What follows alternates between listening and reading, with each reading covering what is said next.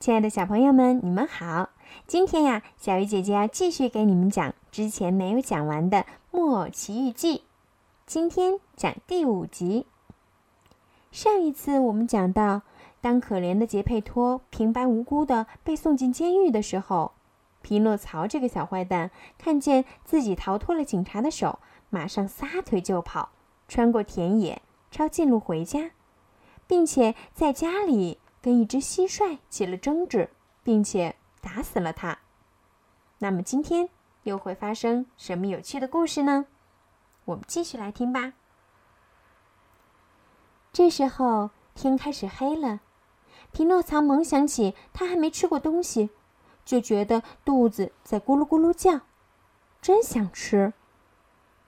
孩子是这样，一想到吃就越来越想吃。说真的。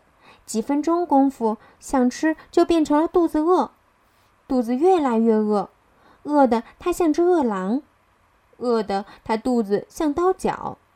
可怜的匹诺曹马上向壁炉扑过去，那儿有个锅子在冒热气，他打算揭开锅盖看看里面在煮什么。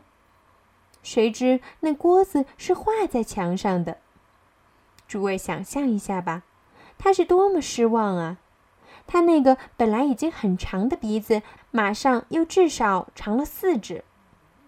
于是他满屋子乱跑，搜遍了所有的抽屉、所有的角落，只想找到点儿面包，哪怕是一丁点儿干面包；只想找到点儿硬面包皮、狗啃过的骨头、发霉的玉米糊、鱼骨头、樱桃核。总而言之，随便找到什么可以进口的东西都好。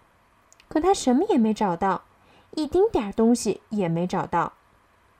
这时，他肚子越来越饿，越来越饿。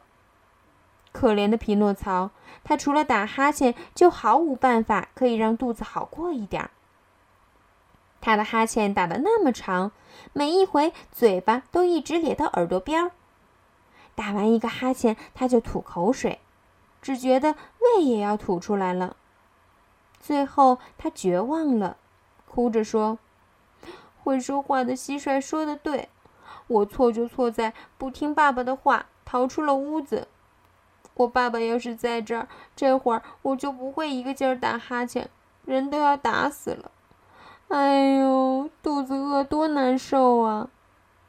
正在这时候，他看到一堆垃圾里好像有一样东西，圆滚滚的，白花花的。完全像个鸡蛋。他一蹦就跳了过去，扑到它上面，的的确确是个鸡蛋。木偶这份高兴是只可意会、无法形容的。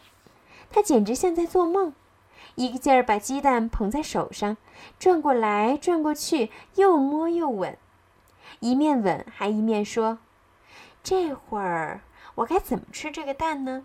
煎来吃不好吗？不不不。”放在盘子里煮更好，哦，用煎锅煎最好。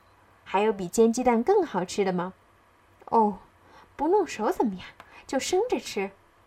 不不不，还是放在盘子里煮，或者用煎锅煎好。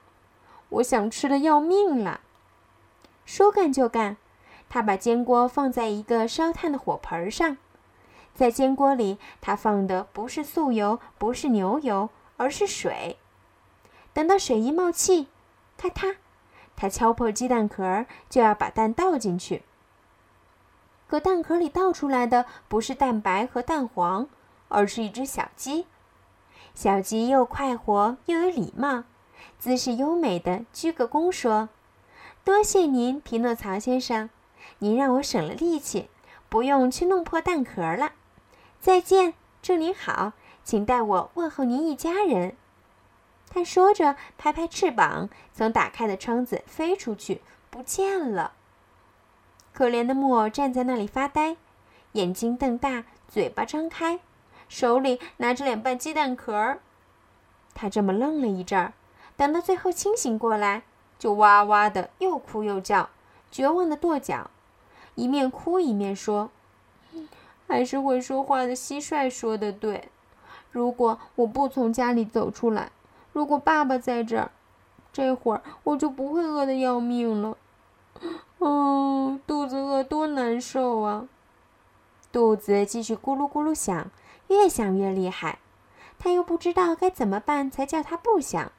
他觉得还是离开屋子，到隔壁村子去看看，巴望能碰个好心人，会施舍点面包给他吃吃。好了，小朋友，你们猜匹诺曹最后会弄到吃的，填饱肚子吗？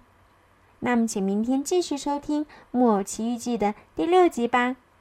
好了，小朋友，晚安。